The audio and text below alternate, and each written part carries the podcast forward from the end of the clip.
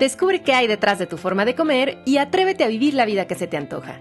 Esto es De qué tiene hambre tu vida con Ana Arismendi.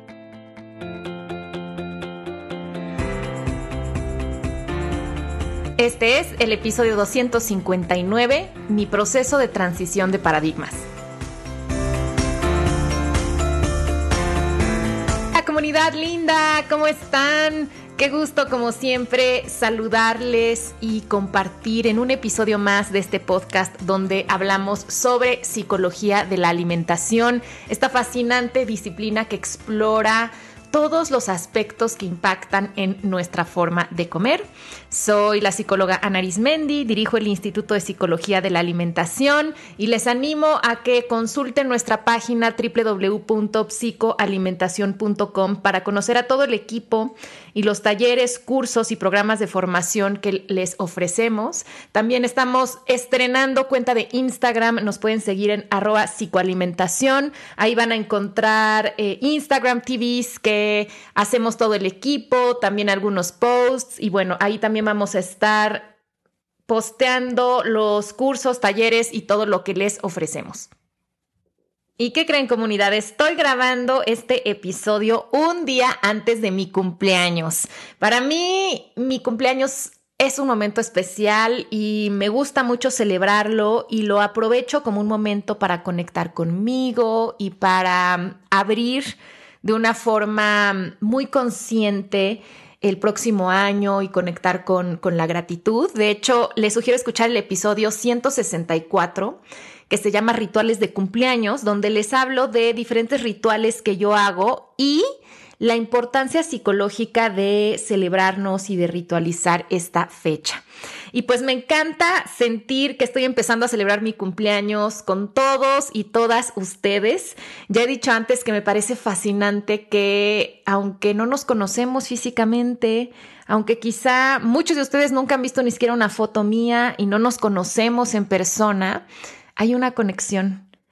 Y eso es algo que agradezco y honro muchísimo en mi vida. Creo que cuando tocamos temas que realmente tienen que ver con el sentido de vida, con el bienestar, con la salud, con cuando damos un espacio seguro para poder mostrar nuestra vulnerabilidad y hablar de lo que nos duele, de lo que nos da esperanza, para aprender, para tomar esos retos y en el caso específico de la comida eh, y del cuerpo, como hacemos en este podcast, como una herramienta para conocernos y crecer, definitivamente se hace una conexión. Y me gusta pensar que esta comunidad nos ha hermanado a personas de diferentes puntos del planeta que estamos tomando todos y todas a la alimentación como una maestra, y nos estamos dejando guiar por ella y a través de eso estamos creando la vida que realmente se nos antoja. Hace poquito, como estamos ya en diciembre, em, la plataforma Spotify saca una serie de, de estadísticas para los que somos podcasters para ver cómo le fue al podcast este año y estoy súper orgullosa que este ha sido el año que el podcast ha crecido más desde sus inicios en el 2015 ya. El podcast ha ido creciendo, pero bueno, los últimos dos años ha tenido un repunte espectacular y, eso es gracias a, a esta comunidad en la que se va pasando la voz de boca a boca, donde gracias a que ustedes se suscriben y empiezan a seguir el programa en la plataforma en la que escuchen y le dan like y dejan comentarios y dejan reseñas en iTunes. Y para mí lo que es más importante es que se va, a través de esto, se van abriendo posibilidades para que todos y todas podamos construir una relación más armoniosa con la comida y con el cuerpo y aliviemos el sufrimiento que existe en torno a estos temas, porque cuando no nos sentimos seguros y a gusto en nuestro cuerpo, eso impacta todas las áreas de nuestra vida, como ya hemos platicado aquí mucho en el podcast. Así es que gracias comunidad por porque entre todos estamos abriendo estas posibilidades al mundo. Y pues gracias por, en ese sentido, ayudarme a cumplir mi misión de vida, sobre todo me siento súper orgullosa de, nosotros, nosotras, porque este es un podcast que desde un inicio ha sido y se ha mantenido 100% independiente, em, pues que yo... Eh, creo el contenido y estoy aquí platicando y además yo lo produzco y yo lo edito junto con mi equipo. Y bueno, creo que eh, es una satisfacción muy grande que un podcast independiente que hable de estos temas eh, se esté posicionando también en el mundo de habla hispana. Así es que, pues muchísimas gracias y ese es mi primer regalo de cumpleaños. Y pues, aprovechando que es esta fecha y que yo siempre me pongo reflexiva, este programa lo quiero hacer un poco más personal. Quiero compartirles cómo ha sido mi vivencia en este proceso de transición de paradigmas es algo que eh, para las personas que me siguen desde hace tiempo han podido ver, han podido atestiguar y que muchos y muchas me han acompañado y han transicionado conmigo a lo largo de este paradigma. Y últimamente, quizá en el último par de años, que ha sonado más y afortunadamente hay más colegas que también eh, invierten tiempo en la divulgación, en la generación de contenidos sobre salud en todas las tallas o, alimentación intuitiva o la salud que no es pesocéntrica. Eh, e, estos términos y estos nuevos enfoques empiezan a estar eh, como más en el, en el ojo tanto de otros colegas como del público, aunque todavía falta muchísimo, pero ya se empieza a oír más de esto y muchos, muchos de ustedes, tanto público en general como sobre todo colegas, eh, me preguntan constantemente, Lana, ¿tú cómo le has hecho? ¿Tú cómo le has vivido? Y pues quiero aprovechar este episodio para platicarles. Bueno, pues primero yo crecí en una familia de clase media, media alta, en la Ciudad de México. Eh, con bastantes privilegios y entre ellos el privilegio de tener un acceso a, una educación de gran calidad, una educación académica de gran calidad y bueno, eso ha continuado hasta ahora en la que no solo me he podido educar en las mejores escuelas de mi país, sino también en el extranjero, porque pues tengo el privilegio de hablar de manera fluida y a un grado profesional en inglés. Entonces, bueno, pues también me he formado mucho en el extranjero. Y también he tenido el privilegio de tener una educación en casa muy rica, o sea, muy llena de, cultura, de filosofía, de hablar de ciencia, de ir a museos, de ir a conciertos, etc. Y toda, obviamente, con mucha base en lo que llamamos pues cultura occidental. Y además de eso, pues eh, fui formada, como todos mis colegas profesionales de la salud eh, en países occidentales hasta hoy, pues bajo paradigmas de lo que se entiende que es salud y enfermedad, creados por un sistema patriarcal, de mm, mucha supremacía blanca, de donde hay opresión de género, donde hay mucha discriminación, donde hay gordofobia, em, donde todo se basa en el método científico occidental. Y bueno, no quiero decir que eso no también ha creado conocimiento fascinante, muy importante también para la historia de la humanidad, pero pues siempre con estos sesgos y pues siempre he considerado que si de por sí todos crecemos en el mundo occidental ya desde estos eh, paradigmas, em, todavía los profesionales de la salud, como somos formados y pasamos muchos años de nuestra formación en eso, pues todavía los tenemos más arraigados y por eso hay muchas resistencias dentro de este sector a cuestionar y cambiar de paradigma y por eso para los que decidimos hacerlo es un proceso tan arduo y tan movedor eh, o al menos así ha sido para mí y no he visto a un colega que esté en este proceso de transformación que no, que no lo viva también de esta forma. Entonces, bueno, pues estudié psicología, estudié también nutrición clínica y bueno, he hecho muchas eh, formaciones en varias corrientes psicoterapéuticas, especialidades en trastornos de la conducta alimentaria, en fin, no les voy a decir aquí mi currículum porque pues ese está en mi página si lo quieren ver. Más bien aquí lo importante que les quiero decir es cómo yo fui dándome cuenta de, cuál era el paradigma en el que yo había crecido y por qué y cómo ha sido mi transición.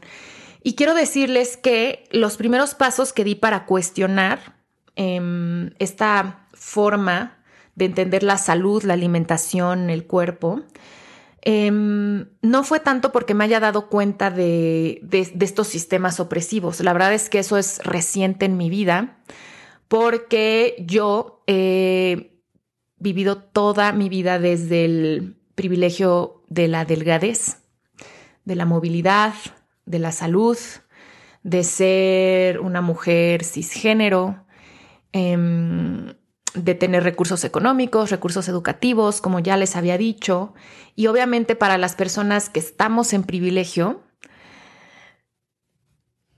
se nos dificulta más ver este tipo de, paradigmas porque, claro, eh, a nosotros nos han favorecido o nosotros al menos no los hemos sufrido.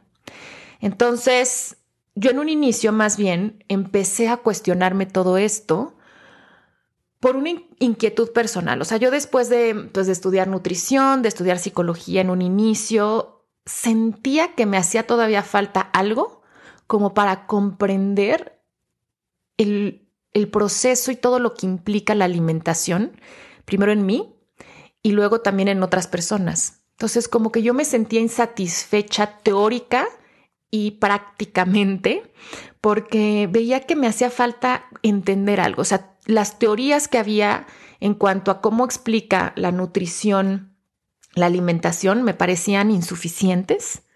Y, también como las corrientes psicológicas, eh, digamos, más grandes y que se utilizan sobre todo en el abordaje de los trastornos de la conducta alimentaria, a mí me quedaban cortas. Y además, pues cuando empecé a practicar me di cuenta que en muchos casos em, como que no se iban tanto a la raíz o no ofrecían algo más realmente a largo plazo. Y además seguían, y eso, eso fue lo primero, como que la primera vuelta de tuerca que yo hice, algo que a mí me hacía mucho ruido era la tremenda patologización que se hacía de la conducta alimentaria. Y eso es algo también típico del el paradigma de salud dominante que tenemos ahora. Es un paradigma que muy basado en la patología, mucho más que en la salud, en etiquetar y eso, en patologizar. Y también porque, a ver, o sea, yo claro que estoy de acuerdo en, en, que, pues para tener un, algo de organización mental, pero también organización práctica, organización teórica, eh, pues sí, o sea, hay que nombrar las diferentes condiciones y, sí es importante tener ese tipo de, o sea, tener indicadores, tener categorías, porque también eso nos permite pues ordenar el, el conocimiento y, por ejemplo, poderlo estudiar, tener estadísticas, poderlo observar. O sea, sí es importante eso, pero también em, hay que ser cuidadosos de no, o sea, de cuáles son los intereses que hay atrás de. Porque también patologizar también trae de fondo el que puede, que en muchos casos ocurre, ¿no? Que es que hay una industria atrás a la que le conviene patologizar o decir esto es una enfermedad, porque pues de ahí se va a beneficiar en crear medicamentos, servicios, productos para esa supuesta enfermedad, ¿no? Entonces, bueno, eh, a mí me hacía muchísimo ruido esta gran carga de patología, esta, esta perspectiva hacia la conducta alimentaria, eh, porque yo sentía que en vez de ayudar, en muchos casos lo que hacía era estigmatizar y lo que hacía era generar como más culpa en las personas que han vivido conflictos con la comida. Ah, entonces, como que ahí me empecé a cuestionar y, yo creo que yo sí, desde muy niña, una de mis características sí ha sido el pensamiento crítico, el pensar de manera diferente a, las personas que están alrededor de mí, el ser creativa, el ser curiosa. Em, tengo desde niña un hambre que espero jamás me abandone, que es el hambre de conocimiento. Entonces siempre quiero saber por qué y no me quedo tan tranquila con, con la primera explicación. Entonces, eh, pues yo empecé esta, esta, esta exploración de otras formas de entender al cuerpo y de entender a la alimentación. Y pues eso me llevó a, empezar a explorar esto que, que, ahora se llama como psicología de la alimentación, que realmente es como una especialidad de la psicología súper nueva, pero es como el... Yo me empecé y es hasta ahora lo que hago y me, fascina y cada vez que estoy más en este proceso me, me apasiona, el querer entender todos los factores que impactan en nuestra alimentación.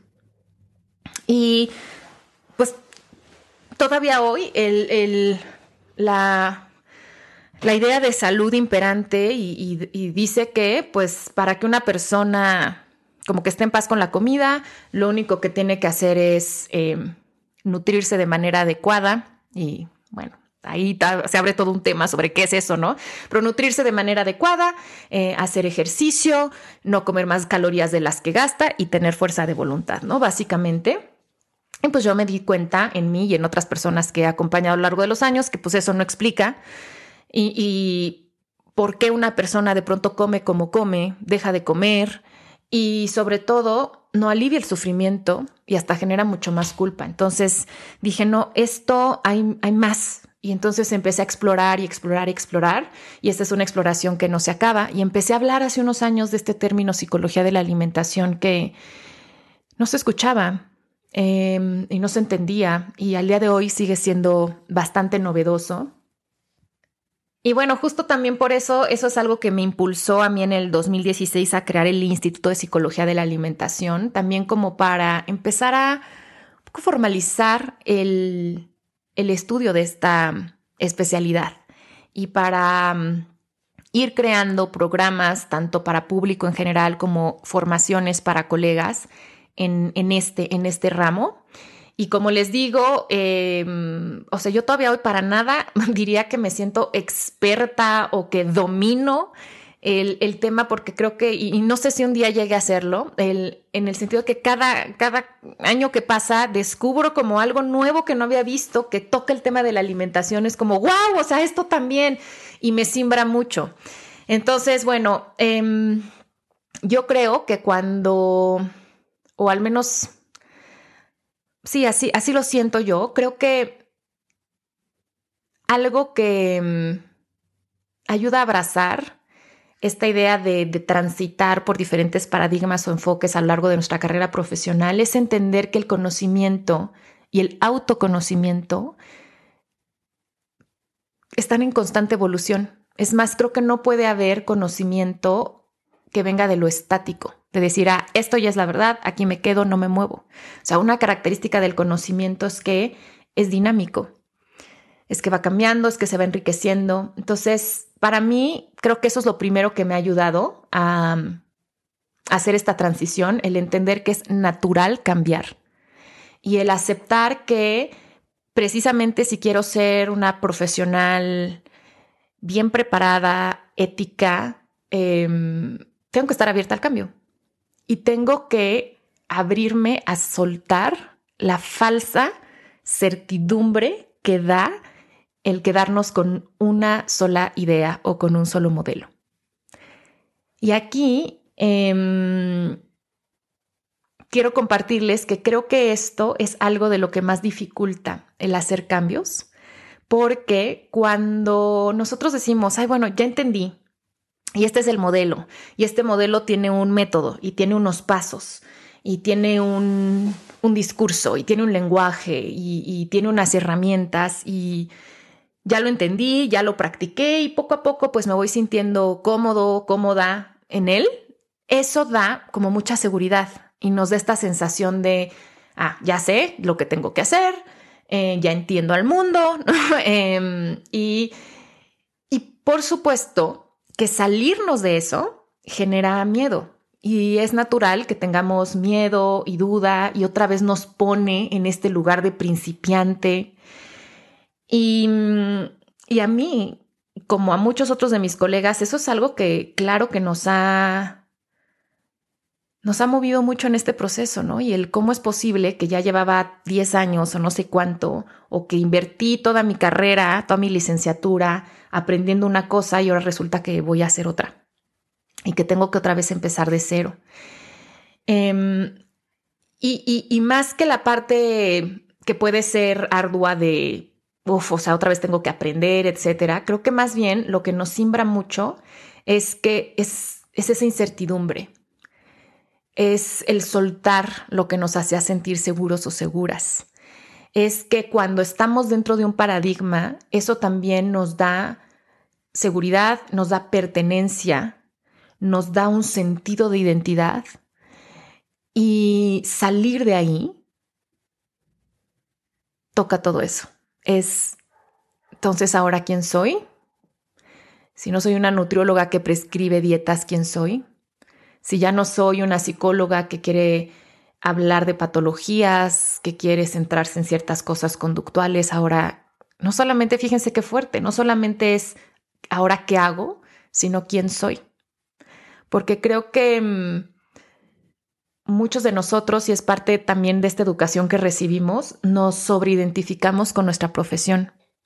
Por eso de pronto decimos, es que yo soy doctora, yo soy psicólogo, yo soy nutrióloga, Em, y además, como estamos en esta sociedad que da estatus y privilegio a las personas que tienen una profesión, yo creo que más en la salud, más médicos, para muchos incluso hay este apego al título. Vean estas personas que es, no, no, a mí me dices doctor, a mí me dices maestro, a mí me dices profesor, a mí me dices directora, porque está tan ligado eso a su identidad que hay como una incluso hasta dependencia a eso. Y por eso cuando empezamos a trastocar los cimientos de esa identidad, que serían estos paradigmas a partir de los cuales hemos construido nuestra práctica, nos tocan también en lo personal, si hemos vivido esa sobreidentificación. También para muchas personas puede tocar en la parte de pertenencia. O sea, yo toda la vida he estado con estos colegas con los que coincidía y además eran mis amigos y además nos ayudábamos y ahora que yo pienso diferente, ah, encuentro resistencia, encuentro a veces hasta rechazo, crítica, juicio, o simplemente ya no siento que es mi lugar, ya no siento que puedo compartir. Eso también puede generar mucha sensación de soledad y, y miedo. Entonces, bueno, como regresando un poco a mi historia, pues como les decía, lo primero fue yo empezar a esta, esta, visión como muy patologizante de la, alimentación es, lo primero que a mí como que me cimbró y me hizo empezar a buscar como otras explicaciones y abrirme a querer entender cuáles son todos los factores que impactan en nuestra forma de comer. Y entonces ahí empecé mucho a estudiar la parte cognitiva y decir, no, sí son los pensamientos, pero luego no solo somos pensamientos y no solo somos mentes, también mucho la parte emocional, entonces entender mucho tanto desde las neurociencias como desde las humanidades y ya muchas corrientes la parte de las emociones. Y luego también entender de, bueno, pero no somos individuos eh, aislados, estamos en un contexto, entonces hay que tener una visión sistémica y qué onda con la familia y luego qué onda con la sociedad. Y bueno, ya al meternos a términos sociedades, cuando se abre toda una cosa, ¿no? Porque ahí entonces hay que hablar de cultura, hay que hablar de historia, Em, y bueno, se hablen, y, hay que hablar de todos estos eh, paradigmas. Y ahí, pues como poco a poco me fui cuestionando más. Em, por otro lado, también en este, conforme fui ampliando mi comprensión de todo lo que impacta en la alimentación, pues cada vez más me fui como alejando de esta noción de reducir la, nutrición al tema de hacer dietas para adelgazar. Eh, pues yo cuando hice mi maestría en nutrición clínica e incluso cuando hice mi primera, eh, mi primer posgrado en trastornos de la conducta alimentaria, obviamente había un, un peso que se le daba al peso enorme, ¿no? Todo, mucho giraba en torno al peso, mucho giraba también en torno a esta parte de las dietas, eh, y obviamente yo al principio estaba full on, o sea, totalmente no cuestionaba eso, ¿no? O sea, yo decía, claro, sí, estaba yo compradísima con esta idea de de este término que incluso ahora eh, no me gusta usar, el obesidad o sobrepeso, porque son términos que vienen del índice de masa corporal y que, bueno, ya he explicado en otros episodios del podcast, eh, por qué no hay que, o sea, por qué el índice de masa corporal, de dónde viene, cómo no es un indicador de salud y cómo ha sido un mecanismo de opresión de los cuerpos y de patologización. Entonces, pero en ese momento, pues claro que yo estaba metida en toda esa onda de de la guerra contra la obesidad. Fíjense qué terrible es declarar la guerra a la obesidad y al mismo tiempo clasificar tantos cuerpos dentro de ahí, ¿no? Y pienso, ¿qué sentirán las personas de un cuerpo grande que se autodenominan obesas porque están en este mundo, donde les han dicho ese diagnóstico y estar escuchando que un Estado está en guerra contra en fin, pero bueno, yo estaba ahí en todo eso, pero sin embargo, ya había algo que me hacía mucho ruido de este tema de las dietas y también mucho porque yo lo veía en la clínica. O sea, veía que hacer dieta no daba una solución a largo plazo. Yo todavía en la mentalidad de, o sea, no, no hace que las personas bajen de peso y mantengan ese peso a largo plazo, pero también me daba cuenta como psicóloga de o sea, todo lo que ocasionaban, o sea, una ansiedad, irritabilidad, depresión, etcétera. Y cómo simplemente eran un círculo que mantenía a la persona en, en, el trastorno de la conducta alimentaria y en temas de imagen corporal. Y entonces fue ahí cuando empecé, me encontré con la alimentación intuitiva. La verdad ahora no me acuerdo cómo fue que di con eso eh, por primera vez. No me acuerdo si primero llegué al libro si me enteré por internet, pero el chiste es que llegué y me acuerdo muy bien que leí el libro, que era moradita, la portada rosita, y me, o sea, me, me sacudió mucho. Y les estoy hablando aquí más o menos del 2000, no sé si 10, por ahí, 2010, o sea, ya hace 10 años de esto. Eh, me sacudió mucho, me hizo cuestionarme muchas cosas y pues nerd como he sido y con hambre de conocimiento, de inmediato vi así quiero saber más y me metí, eh, vi cómo podía hacer una certificación y hice la de las primeras certificaciones que hacía Evelyn Triboli, una de las creadoras de alimentación intuitiva. La tomé, me encantó, me abrió muchas posibilidades, pero ¿qué creen? Ahora me doy cuenta que haber leído el libro y haber hecho esa, esa primera formación, cambió en mí ciertas cosas prácticas, o sea, digamos como en la consulta, pero no fue lo suficientemente, yo todavía no estaba preparada para que moviera las estructuras más básicas. Es decir, yo ahora me doy cuenta que en esos, en esas primeras aproximaciones a la alimentación intuitiva, yo todavía lo hacía mucho con mentalidad de dieta todavía, con una mentalidad em, opresiva hacia cuerpos grandes todavía con esta idea de utilizar la alimentación intuitiva como un mecanismo para adelgazar, aunque yo no lo decía ya así. O sea, yo sí me acuerdo que a partir de ese momento dije, em, reducí eh, mi uso del término adelgazar, pero no soltaba eso. Y esa promesa también hacia mis pacientes y ese deseo. Y también porque, y, quiero compartírselos así a mis, a mis colegas, ¿no? No porque yo fuera tonta y no lo entendiera, sino porque es que son tantos años en el que nos educan para ver a los cuerpos grandes como cuerpos enfermos y que casi casi que nos forman para, esa es tu misión, ¿no? O sea, como que ayuda a las personas a, a que alcancen la delgadez y con eso la salud y que es el deseo, de verdad, yo creo, de la mayoría de los colegas que estamos en esto por nuestra vocación de servicio y si entendemos que el mayor servicio que podemos hacer es a través de esa vía, pues queremos hacerlo, ¿no? O sea, queremos ofrecerlo porque queremos realmente ayudar y porque en ese momento no nos damos cuenta que así estamos empeorando el problema y no estamos ayudando, ¿no? Entonces, bueno, em, y aunque ahora veo que todavía yo estaba muy como en mentalidad de dieta y todavía con, con estos paradigmas, sí me abrió una puerta enorme el el empezar a estudiar alimentación intuitiva, cosa que no he dejado de hacer. Este 2020 salió la, cuarta edición del libro de Intuitive Eating. y Evelyn Triboli nos invitó a los, digamos, veteranos de esto, o sea que nos hemos formado con ella a lo largo de los años. Después de esa primera formación, después hice otra formación como instructora de alimentación intuitiva en 2015. Eh, cuatro o cinco años después de la primera y ahí como que siento que sí ya empecé un poco más a, entender, ¿no? El, o sea, a, cuestionar la base de la mentalidad de dieta. Em, y todavía este año eh, hice con Evelyn un, refreshment, ¿no? Ella quería que los que somos instructores em, habláramos, nos quería presentar lo nuevo de, de la cuarta edición y algo que le agradezco enormemente a ella y a su equipo y que me, me inspira mucho es como ella nos estaba diciendo que em, estaba haciendo una comparativa de, de los primeros estudios y la primera edición del libro a este y cómo han cambiado cosas fundamentales.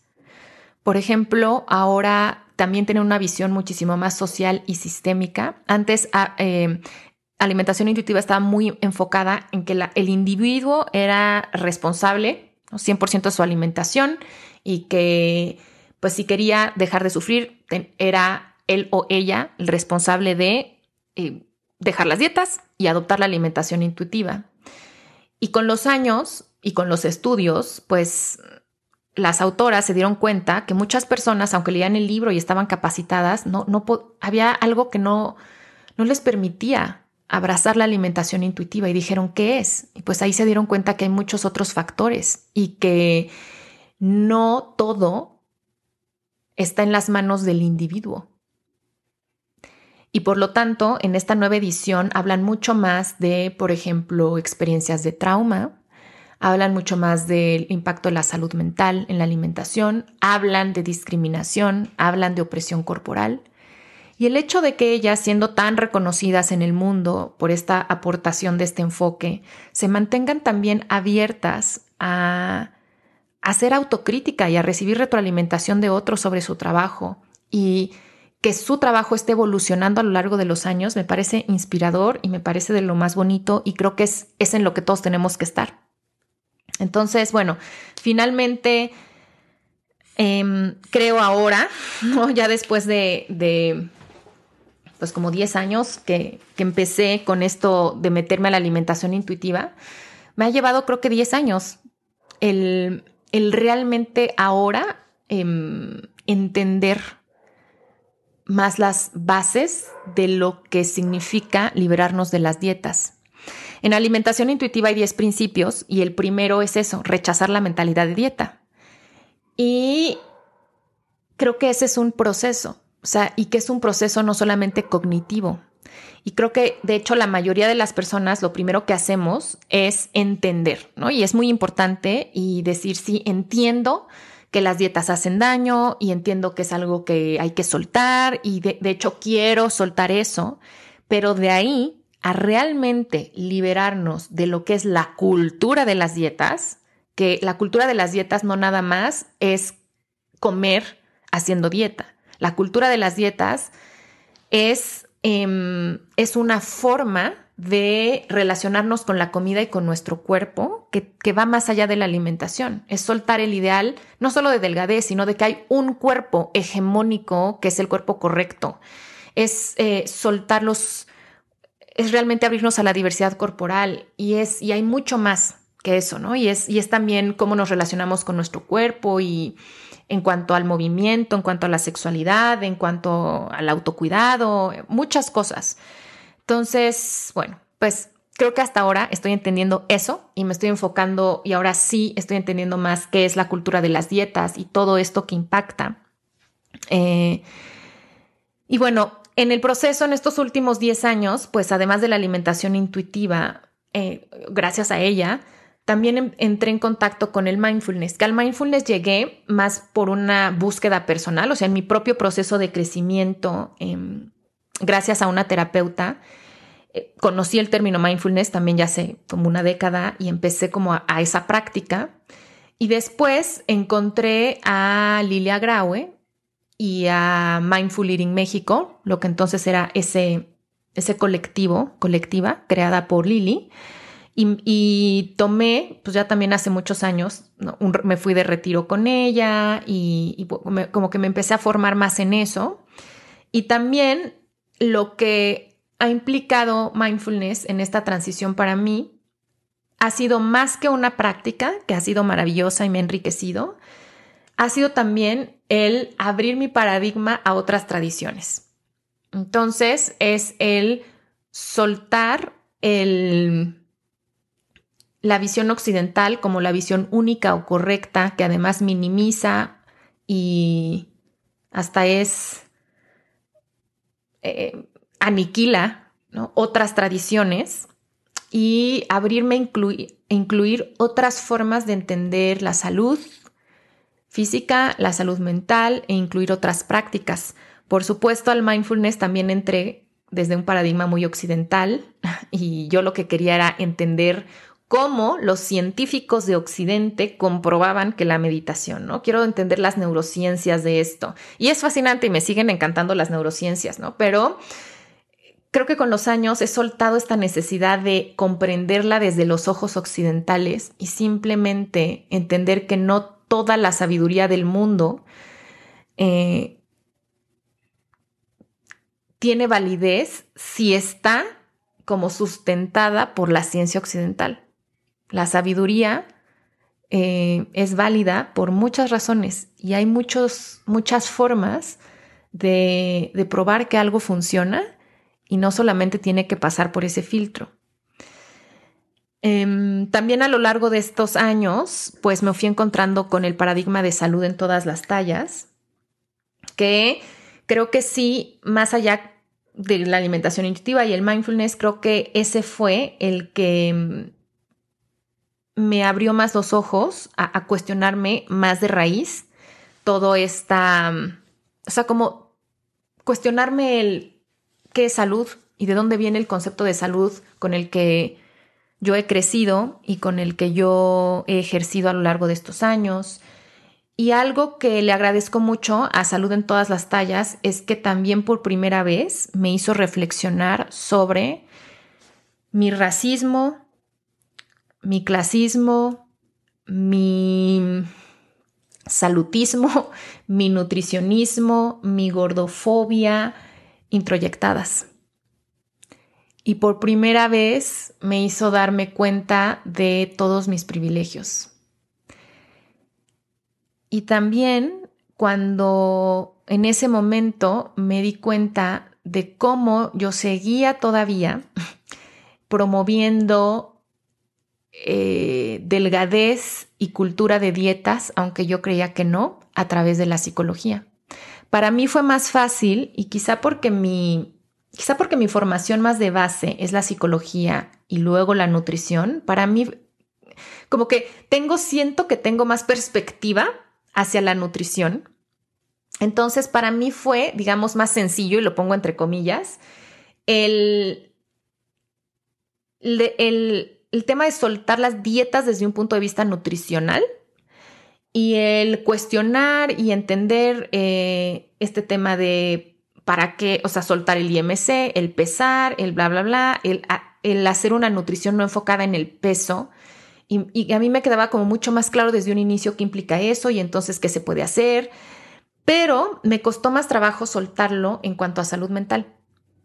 Yo creo que también porque me ha habido más sobreidentificación en mí como una psicóloga, porque finalmente em, me, pues me encanta todo el tema de la salud mental. Bueno, entonces em, me di cuenta que yo seguía promoviendo todo esto em, a través de mis programas, donde yo prometía de una forma súper velada, porque así es de astuta la cultura de las dietas, y yo estaba todavía subida en eso, yo seguía prometiendo esta idea que ahora me parece tan, tan dañina, em, del si sanas tus traumas, si sanas a tu niño interior, si perdonas a tus padres, entonces eh, tu cuerpo va a soltar el peso que le sobra y vas a alcanzar delgadez. Eh, o vas a dejar de sufrir con en torno al peso, ¿no? O todavía yo tenía esta idea de que sí, o sea, fíjense, todavía la parte de la, patología en mí, ¿no? De que, y es algo que nos enseñan, yo me acuerdo desde la licenciatura y si leen muchas de las teorías desde la psicodinamia, desde las humanidades, desde la gestalt, o sea, desde muchos lados, desde lo cognitivo-conductual, o sea, todavía hay esto de en salud mental el juicio, ¿no? De una persona con un cuerpo grande, seguramente hay algo ahí que quiere ocultar, que se quiere proteger, o sea, es como siempre ver el tamaño del cuerpo como un, como, como si fuera un mecanismo de defensa y entonces nosotros como psicólogos vamos a ayudarle a esa persona a que encuentre como cuál es la herida primaria que está haciendo que retenga eh, grasa y que entonces cuando ayudemos a sanar eso el cuerpo no va a soltar Em, y bajo esos supuestos yo trabajé todavía bastantes años y hasta hace muy poco. Mm, y, entender de fondos salud en todas las tallas me empezó a ayudar a darme cuenta de que estaba haciendo eso.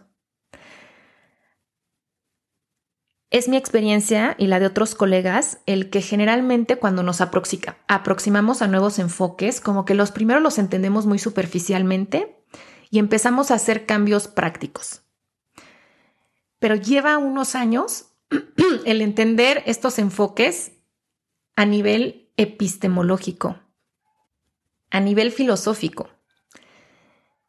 Podemos cambiar métodos, herramientas, prácticas de una forma más rápida y por eso mucha gente lo primero que pregunta no es sí, pero ¿cómo lo aplico en mi consulta? Cuando a veces ni han leído el libro o no les interesa entender a profundidad los conceptos, ya lo quieren aplicar. Y lo entiendo, yo también, yo soy muy práctica, ¿no? Y también digo, bueno, sí, pero, o sea, tengo personas que vienen a verme, ¿qué hago, no?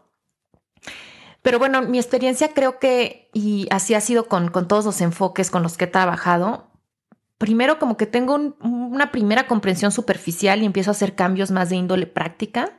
Y es con los años y a través de la misma práctica que empieza el cambio profundo realmente. Y pues así fue con salud en todas las tallas. Primero dije, wow, me encanta, me sacudió en muchos sentidos, pero yo todavía seguía haciendo em, cosas desde esta idea, ¿no? De em, prometer delgadez.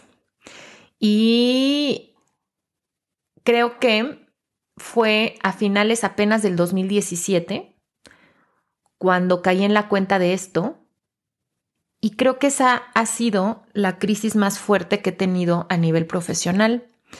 Todo esto que les he contado es una breve narración de 15 años de experiencia profesional y nada me había movido tanto. Y yo creo que también se me juntó con cosas personales porque pues así siempre es. Que el empezar a darme, o sea, cuando caí en la cuenta de que yo seguía prometiendo delgadez a través de si haces un cambio en tu salud mental y resuelves tus traumas, entonces, ¿no? Que todavía tenía esta idea patologizante de los cuerpos grandes. Eh, cuando empecé a caer en cuenta de mis privilegios, y de lo profundamente patriarcal que seguía siendo y, discriminatoria y gordofóbica y todo lo demás, em, que ahí sí me dio una crisis muy fuerte, porque creo que ahí es realmente cuando empecé un proceso de duelo. Y quiero eh, platicarles de eso porque creo que hay que entender que el proceso de transición de paradigmas implica vivir un proceso o una serie de procesos de duelo. Y por eso es algo que nos mueve tanto. Entonces, como en todo duelo, pues primero está la fase de la negación, donde hay una resistencia a cuestionar los paradigmas imperantes. Generalmente lo que se hace se argumenta mucho para defender eso y pues se sigue eh, operando desde ese paradigma Em, y bueno, pues yo estuve así como que a los inicios de mi carrera y mm, cuando uno está en negación, pues ni siquiera hay como esta necesidad de cambiar y creemos que así son las cosas. Y yo creo que algo que hay mucho en esa primera etapa es mucha soberbia. La soberbia de ah, no, yo sé cómo son las cosas, así es, porque además creo que hay muchísima soberbia en los profesionales específicamente de la salud y más aún en los que se jactan de estar mucho como en la ciencia, ¿no? O sea, es que yo soy neuropsicóloga, es que, no, es que yo soy médico, es que, o sea, como que hay mucha soberbia de decir, yo poseo la verdad, esta es la verdad y todo lo demás, eh, o sea, hay burlas, hay juicio, hay minimización. Después, cuando ya empieza a ver, este, empieza a haber un, un cambio de paradigma, pues el siguiente paso es la rabia. Y yo en ese momento, en el, me acuerdo mucho en el, en el 2017, y que caí en la cuenta de todo eso, sí pasé por esta parte de mucha rabia. Sentí mucha rabia hacia el sistema de salud, mucha rabia eh, hacia el sistema educativo que yo había tenido. O sea, como decir, ¿cómo no? Cómo, o sea, ¿cómo me siguen enseñando algo que ya no se sostiene científicamente? ¿Cómo que además es así de opresivo? Em, ¿Cómo es posible que haya invertido tanto dinero en, tantas formaciones en esto? O sea, rabia, ¿no? Rabia contra el Estado, contra el mundo, ¿no? De cómo es posible que los sistemas de salud y toda la salud pública de una nación esté sustentada en esto, que además es obvio no funciona y sobre todo mucha rabia conmigo misma. Y en mi experiencia, yo también algo que empecé a sentir fue muchísima culpa. Y fue algo tan fuerte que a mí me llevó a pedirle disculpas a, personas cercanas de mi vida, en las que yo me di cuenta que desde mi privilegio de delgadez, yo había, no había sido empática, que había emitido juicio y, y sentí mucha culpa porque sentí que había hecho daño a todas las personas que había acompañado hasta ese momento y la verdad que eso es algo muy fuerte a sentir. Creo que sobre todo para nosotros, que parte central del trabajo que hacemos es que queremos promover salud. Y hacemos juramento de que nuestra misión profesional es siempre cuidar la salud. Y darme cuenta que al seguir promoviendo dietas, ideal de delgadez, eh, una visión patológica, yo había sido partícipe de eso, me entró una crisis muy fuerte de culpa. Y que creo que me, o sea, incluso siento que me generó una, no les diría una depresión así tremenda, pero sí, o sea, sí, sí, sí, un, una desorientación también, un decir, bueno, ¿y si esto no? Entonces, ¿ahora qué? ¿Y qué hago con todo lo que ya hice que estaba mal? ¿Y ahora qué sigue?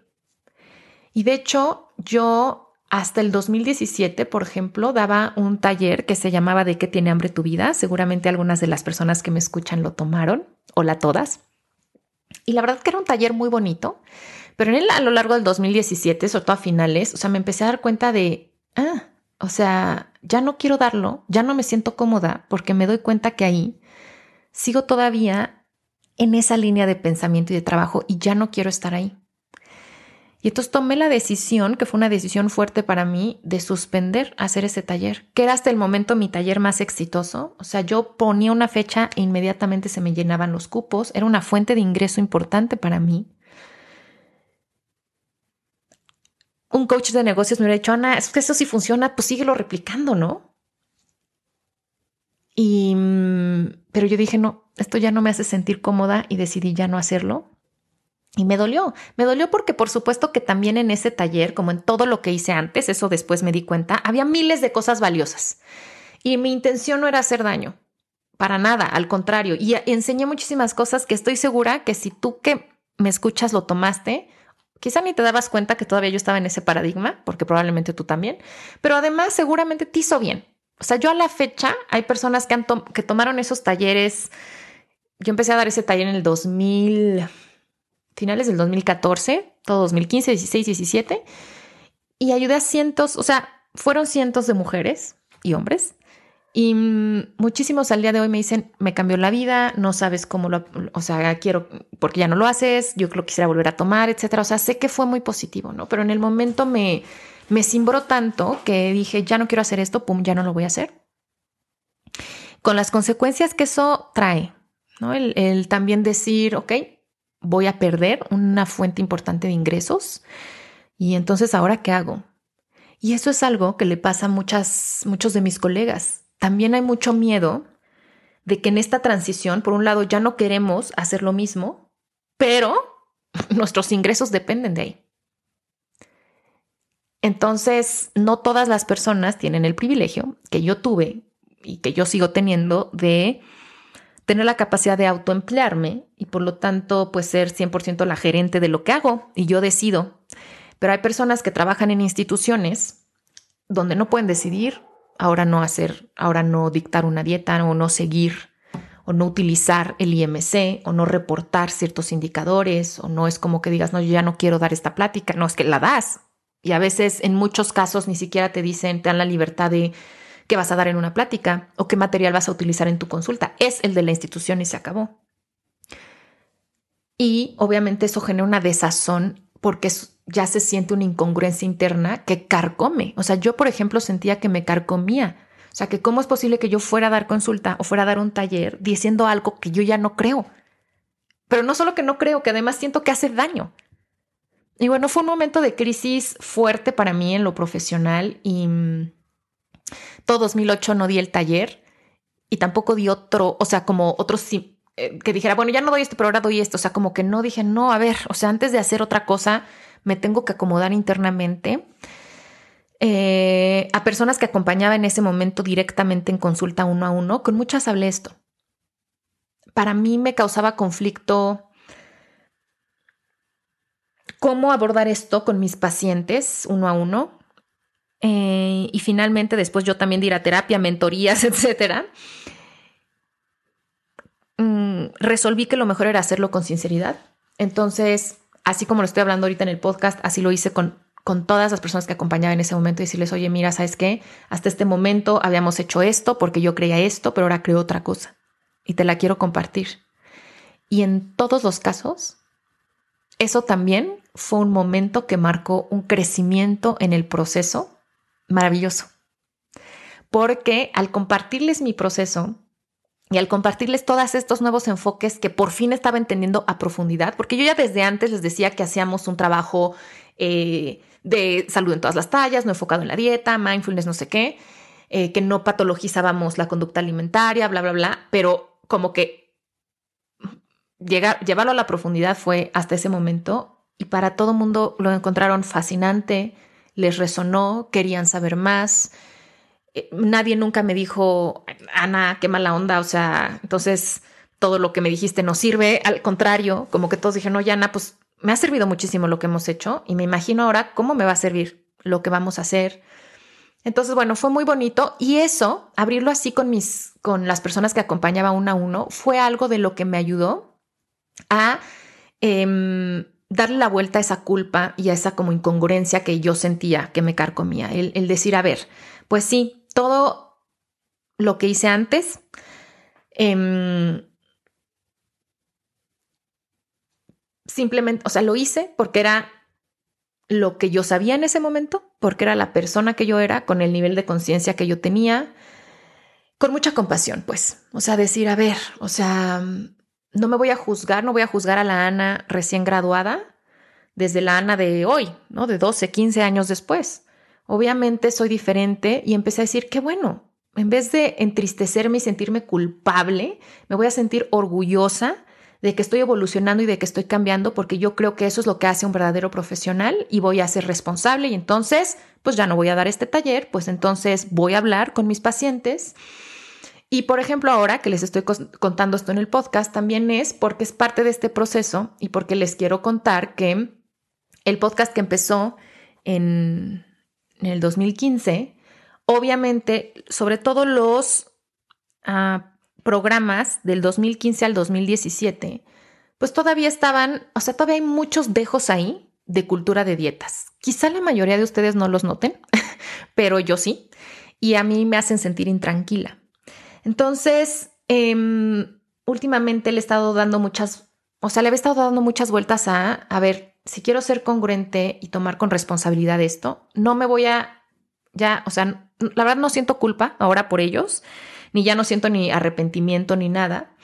Entiendo que son parte de mi transición, pero quiero ser responsable con eso. Entonces, ¿qué hago? ¿Qué hago con esos episodios de dos años prácticamente? Entonces lo estuve incluso platicando con algunas de, mis colegas que también están en este cambio de paradigmas. Un abrazo a todas mis colegas de Somos Hayes. Y, em, y caí en la conclusión de que lo que quiero hacer, porque por un lado decía, bueno, voy a borrar todo eso, pero también no todos los episodios de esos dos años eh, hablan de este tema. Hay algunos episodios donde hagan de cuenta que el 80% del contenido es valiosísimo y un 20% en el que hablo de, ah, uso el término obesidad o hablo de delgadez, es lo que ya no, no me gusta, pero el resto sirve perfectamente. Em, hay muchas personas, muchas de verdad, y se los agradezco comunidad, no hay semana que no pase en la que yo reciba o eh, correos electrónicos o mensajes en redes sociales o comentarios directamente en mis cursos o en, en mi consulta privada donde alguien me diga, Ana, escuché el episodio 30 y no sabes cómo me sirvió. Estoy empezando a escuchar tu podcast desde el inicio y me está cambiando.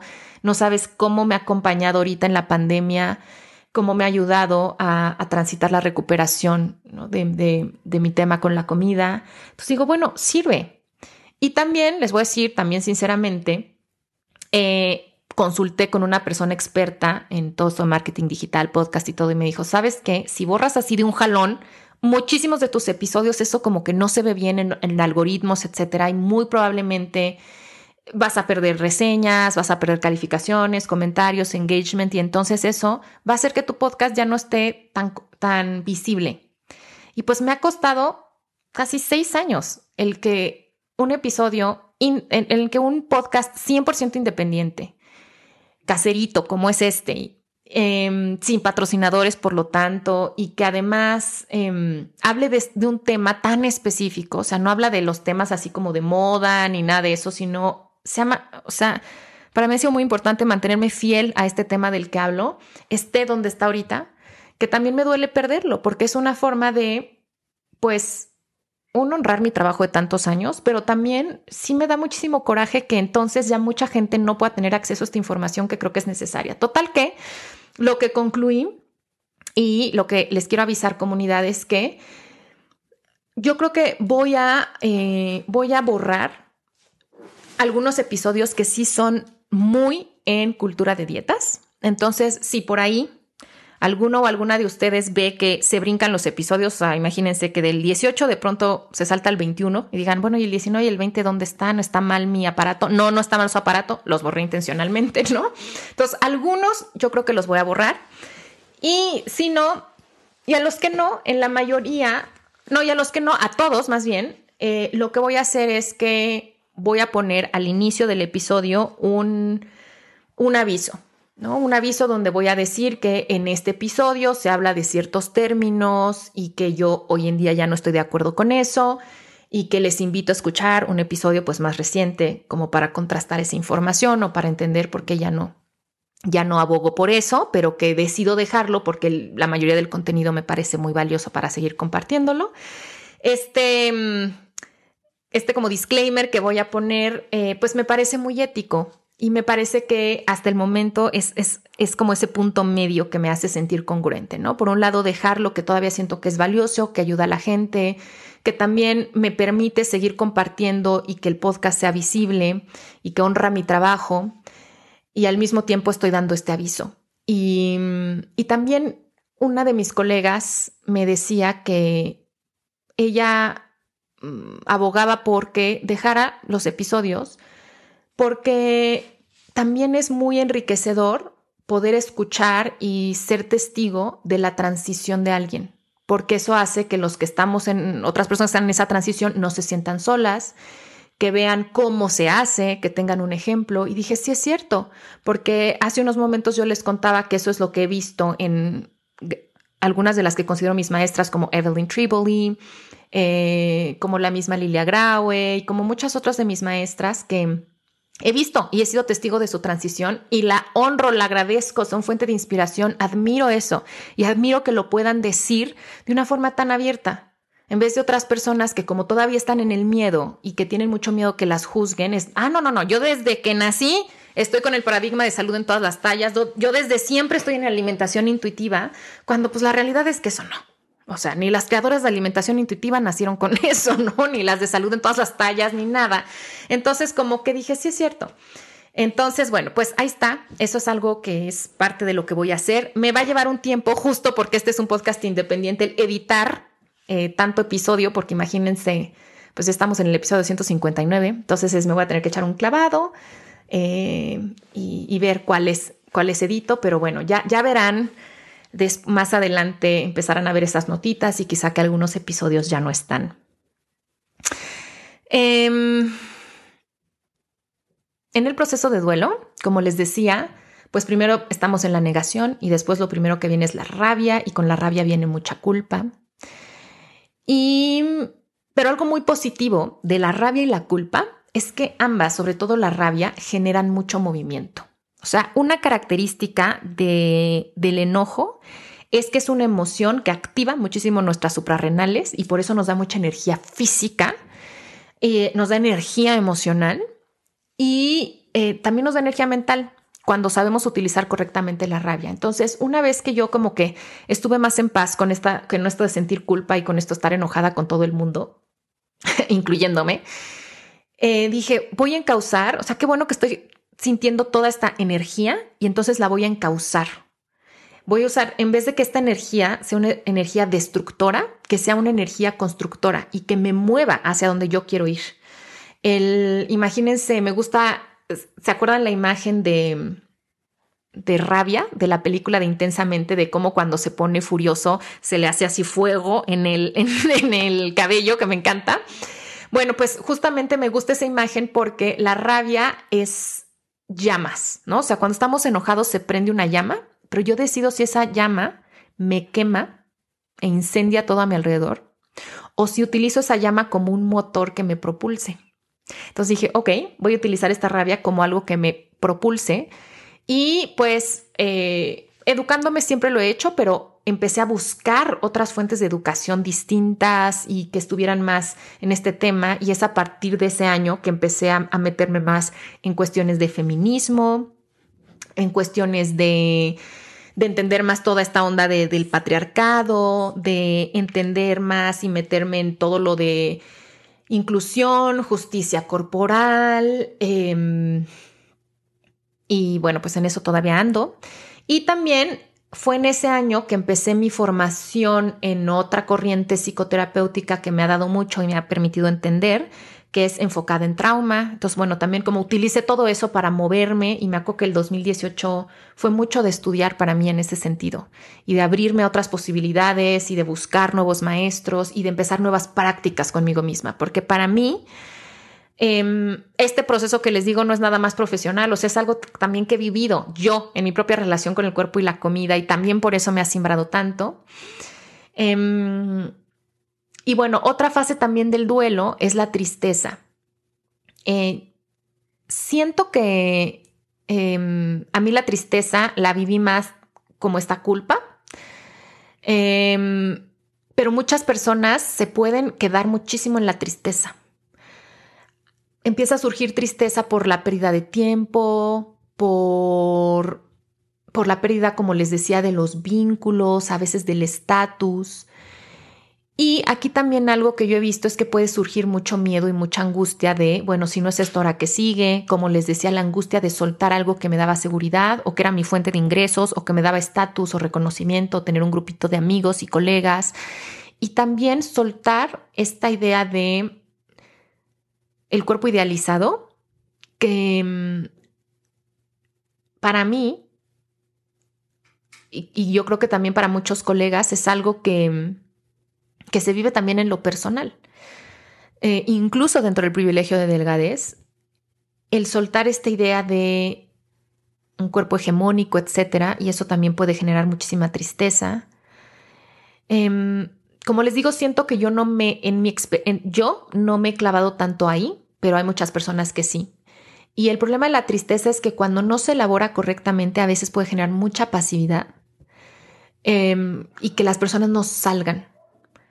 Eh, yo en mi caso no me estacioné tanto ahí y bueno, fui pasando a la última etapa de este duelo en la transición de paradigmas, que es la etapa donde hay por fin aceptación y adaptación. Entonces aquí eh, pues empieza a haber una aceptación primero de la propia historia y del propio camino recorrido. Es decir, a ver, así ha sido mi carrera profesional, así ha sido mi relación con la comida, mi relación con el cuerpo, así es como yo practicaba hasta ahorita, esto era lo que yo comunicaba y ya lo acepto sin culpa, sin arrepentimiento, sin vergüenza, sin dolor. Es como, esto es lo que yo fui y me queda la tranquilidad de que nunca lo hice jamás con la intención de lastimar, con la intención de, dañar. Eh, lo que no ha cambiado y no creo que cambie es mi intención siempre de ser una profesional comprometida, actualizada, ética y esto es parte de el estarme revisando, el hacer ajustes, el hacer movimientos y eso a mí me ha dado mucha tranquilidad, que aunque antes practicaba desde un lugar en el que ahora no estoy de acuerdo, con el que no comulgo, nunca lo hice con una mala intención. Siempre ha sido con la intención de ser de servicio, de ser generosa, de compartir, de acompañar eh, y de, de ayudar a las personas a estar en paz con la comida y con el cuerpo. Y parte también de del proceso de aceptación para mí ha sido el aceptar que este cambio es permanente. y eso es algo que ahora me ha dado muchísima tranquilidad.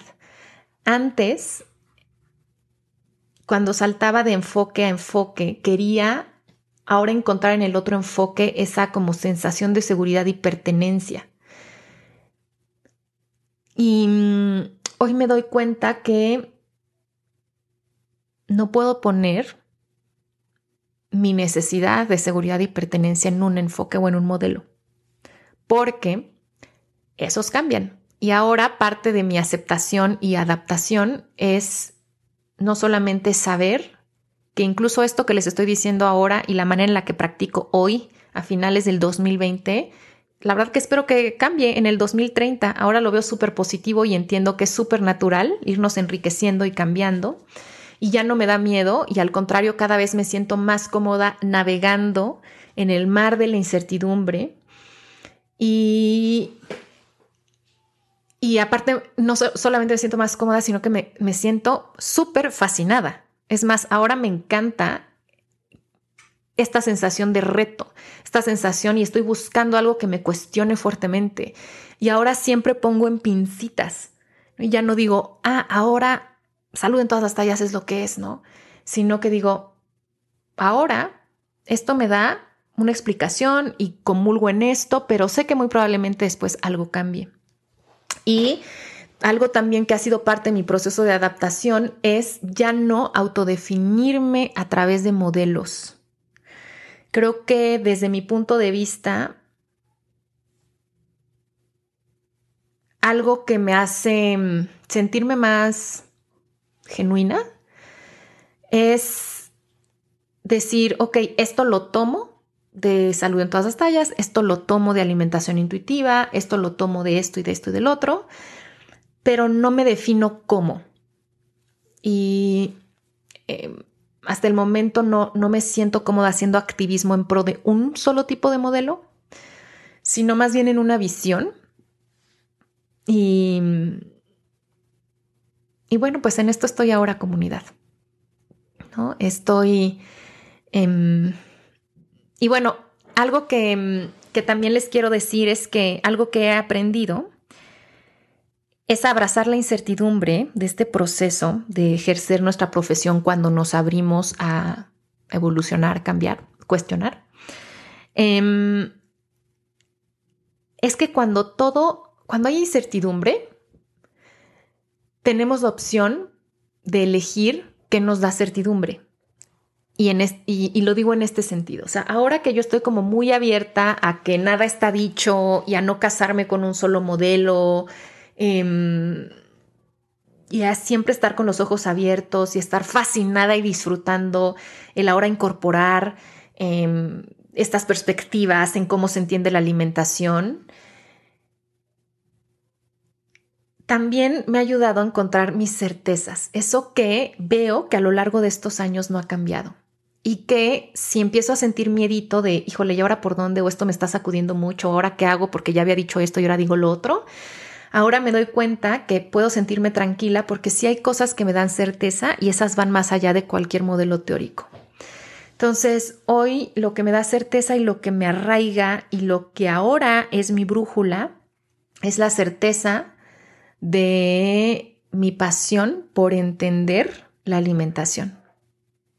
Entonces, cuando yo digo, a ver, yo no digo es que yo trabajo solo desde este enfoque y lo defiendo, etcétera, que está muy bien las personas que lo hacen, perfecto, pero yo no me siento cómoda con ahora ya nada más hago esto, sino es yo me dedico a la psicología de la alimentación. Y ahí es una sombrilla bajo la cual espero que entren y salgan, ¿no? Diversas cosas a lo largo del tiempo como lo han hecho. Me acuerdo que en un inicio decía, bueno, eh, la psicología de la alimentación es explora cómo los pensamientos y las emociones influyen en la forma de comer. Y ahora digo, pensamientos y emociones son un pedacito. Hay miles de cosas, miles de cosas y cosas que ni siquiera estoy viendo que impactan en la alimentación. Entonces, cada vez entender que hay más cosas, como eso me gusta y decir, a ver, sí, esto es lo que yo hago. Y no estoy casada con ningún modelo y entiendo que quizá algunos de los modelos con los que ahora me estoy explicando esto y bajo los cuales estoy practicando, tal vez después evolucionen y qué bueno y qué maravilla. Otra cosa que me da certeza es mi compromiso ético. Entonces, cada vez que tengo duda o estoy en esta transición, digo, a ver, a ver, a ver, ¿qué es lo que a mí me hace sentir ética? ¿Qué es lo que a mí me regresa mi compromiso? Porque eso es algo que esté, tenga los años que tenga de práctica o esté haciendo lo que esté haciendo, eso es algo que no ha cambiado en mí que espero que no cambie. Entonces, es decir, a ver, ¿qué se siente ético para mí? ¿Qué se siente profesional para mí? Y siempre también algo que me ayuda es y que me da como esta sensación un poco de certeza o al menos de arraigo, de seguridad, es tener claro cómo me quiero sentir en mi profesión. Si ya me han escuchado, saben que esta pregunta de cómo me quiero sentir es algo que me, que, que me ayuda mucho y que la hago en diferentes aspectos de mi vida porque me ayuda a conectar entonces, por ejemplo, cómo me quiero sentir con la comida, cómo me quiero sentir con mi cuerpo, cómo me quiero sentir el próximo año, cómo me quiero sentir en mi relación de pareja. Y en este sentido es tener claro cómo hoy me quiero sentir en mi profesión. Y entonces de ahí puedo hacer preguntas de, bueno, ¿y qué me hace sentir así? ¿Qué modelos teóricos me hacen sentir así? ¿Qué prácticas me hacen sentir así? Eh, eso lo aplico también en mi divulgación. ¿Qué me hace sentir como me quiero sentir? En cuanto a la generación de contenido y de ahí se deriva cuál es el tono que yo uso, los colores, cuál es el lenguaje que uso, qué canales utilizo para comunicarme, dónde quiero estar. Em, y bueno, pues aquí estoy comunidad, un día antes de mi cumpleaños, celebrándolo, contándoles pues brevemente, aunque ya se hizo este, un episodio de más de una hora, cómo he vivido yo esto. Y quiero que sepan que esta nada más es una perspectiva súper personal, que cada, cada colega va a vivir este proceso de maneras distintas, pero sí creo que algo en común es que atravesamos por este proceso de duelo, por estas diferentes etapas. Eh, sí es un proceso donde hay dolor, donde hay pérdidas, donde hay dudas. Pero también creo que es un proceso donde cada vez nos acercamos más a nosotros mismos, donde hay más libertad, donde hay más congruencia. Y eso es, bellísimo, donde podemos encontrar otro grupo de pertenencia. Y pues mi consejo sería simplemente mm, vivan este proceso, no se juzguen, acompáñense. A mí me ha servido muchísimo encontrar nuevas tribus de colegas que también están transicionando y encontrar mentores, gente que ya está más adelante en este proceso. Entonces busquen mentores, acompáñense, eh, busquen terapia psicológica porque todo proceso de transición en lo profesional nos toca en lo personal. Es imposible que no. Y háganse estas preguntas. A ver, ¿cómo me quiero sentir? ¿Qué es lo que Em, ¿Qué es lo que me hace sentir bien con mi profesión ahora?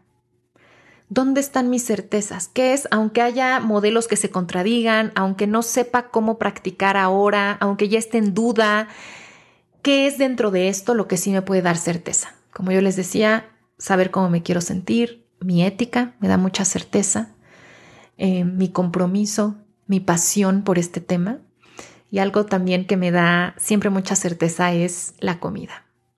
Cuando he estado en momentos de mucha confusión, digo, a ver, a ver, no voy a estar buscando en modelos teóricos. Voy a comer con atención plena y sé que en el mismo proceso de comer, ahí va a venir qué es lo que necesito. Y mi querida comida no me falla. Ese, es, ese sí es mi gran maestra y esa es una maestra que ha estado en todo este tiempo. Y de verdad que es muchas veces no tanto leyendo libros, sino entregándome a la experiencia de comer en conciencia y siendo testigo de lo que tan generosamente me platican las personas que acompaño sobre su propia experiencia al comer, que ahí sale exactamente hacia dónde tengo que llevar ahora mi práctica profesional o es hacia dónde vienen las respuestas.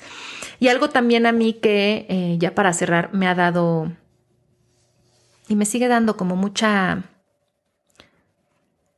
esto como mucho sustento en esta etapa, bueno, son dos cosas. Número uno, y este es también un consejo bonito, hagan su genealogía profesional. Entonces, una genealogía profesional es como si eran su árbol genealógico, o sea, de dónde vienen, pero pongan ahí a sus maestros. ¿Quiénes consideran que son sus grandes maestros? Entonces, poner sus nombres, y yo lo he hecho visualmente, o sea, agarro una hoja y así como un arbolito pongo los nombres de mis grandes maestros y cuando los conocí más o menos, o puede ser como una línea del tiempo, porque creo que saber que no estamos solos ni solas en este proceso y que venimos agarrados de otros profesores nos hacen sentir no tan solos ni tan confundidos, nos hacen mirar a ellos como una fuente de inspiración, em, nos hacen tener modelos a seguir, mentores que nos puedan decir por dónde. Entonces, y además de que creo que todos es muy importante honrar, honrar de dónde venimos y ser agradecidos y siempre dar crédito. Em, y lo otro también que a mí me ha ayudado mucho es más que buscar en modelos de otras personas las respuestas, es crear mi propio modelo. Y eso sí es algo que he hecho casi que desde el principio de mi carrera. O sea, yo la verdad sí le doy mucho mucha importancia a mi opinión en el sentido de, a ver, si esto es lo que dicen los demás, pero ¿qué es lo que opino yo? ¿Y qué es lo que yo digo? ¿Y qué es lo que a mí me hace sentido? Y como soy también, me considero muy creativa, la verdad siempre se me están ocurriendo cosas, cosas diferentes que hacer, maneras diferentes de explicarlo, siempre dando el crédito de dónde viene esto o de dónde me inspiré, pero también hay muchas cosas que son originales mías. Y no quiere decir que esas estén bien, pero sí quieren decir que al menos yo estoy en esta práctica de crear algo que me hace sentido a mí, que me enriquece a mí. Em, entonces también para mí ese es un compromiso ahora que me da, digamos, dirección, el un poco soltar, el buscar respuestas fuera y el darle cada vez más fuerza a, la, a mi propio modelo. Muy bien, comunidad. Pues muchas gracias por, por escucharme, no solamente en este episodio, sino a lo largo de estos años. Quiero en especial enviar un fuerte abrazo a las personas que me han seguido y que han confiado en mí desde mis inicios. Sé que muchas personas que me escuchan em, llevan conmigo 10 años o más, 5 años, o desde que inició este podcast y no saben cómo, cómo les agradezco su compañía porque ha sido fuente de inspiración y me ha ayudado mucho en este proceso de transición y espero que sigamos caminando este camino lleno de cambios, eh, lleno de evolución juntos y juntas. Y bueno, quiero cerrar este programa haciéndoles una invitación. Si están disfrutando de este programa, y si quieren darme un regalito de cumpleaños, quiero invitarles a participar en un evento que voy a hacer el próximo 15 de diciembre. Entonces voy a hacer un evento online eh, a través de la plataforma Zoom, en el que voy a hacer una dinámica para que cerremos el año utilizando mis tarjetas terapéuticas de que tiene hambre tu vida. Pueden participar si tienen sus tarjetas o no Así es que si no las tienen, no se preocupen, apúntense para que vivan un ejercicio que estoy segura les va a servir muchísimo para cerrar este año y empezar el que sigue de manera muy potente. Pero lo más importante de este evento es que estoy haciendo el evento a beneficio. Yo desde hace unos años soy em, voluntaria en el Instituto Nacional de Psiquiatría Infantil, Juan en Navarro, aquí en la Ciudad de México.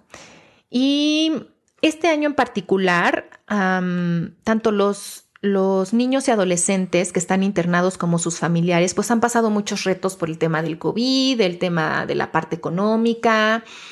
Y yo junto con otro grupo de colegas voluntarias queremos eh, reunir una cantidad de dinero para poder ahora, en estas fechas, ofrecer tanto a los pacientes como a sus familiares una cena de Navidad linda, calientita y poderles también proveer de algunos artículos para que se protejan del frío como chamarras, bufandas, gorros y cobijas. Y bueno, pues para eso todo lo recaudado a través de este evento de cierre de año con tarjetas terapéuticas, el 100% va a ser donado para que podamos llevar a cabo este evento. Ustedes pueden donar desde 100 pesos mexicanos hasta lo que ustedes quieran. Entonces, si se van eh, a la página de em, psicoalimentación.com, diagonal cursos, ahí van a encontrar el link para para participar y eh, yo les voy a dejar aquí en las notas del episodio también el link para que vayan directamente y eh, si no pueden estar en vivo ese día van a tener acceso a la grabación durante un mes para que hagan el ejercicio después cuando quieran. Así es que bueno, pues me daría muchísimo gusto eh, compartir esta experiencia con ustedes y que cerráramos nuestro año juntos y juntas utilizando esta gran herramienta que son mis tarjetas terapéuticas, pero que además a través de eso podamos apoyar a estas familias. Les dejo un abrazo con muchísimo cariño, deseando que vivan esta transición de año con mucha paz, con mucha armonía, con mucha conciencia. Este eh, es el último episodio de este 2020. Me voy a dar unas semanitas para descansar, así es que nos escuchamos nuevamente en el 2021. Esto fue De qué tiene hambre tu vida con Ana Arismendi. Para más información visita www.dequetienehambretuvida.com.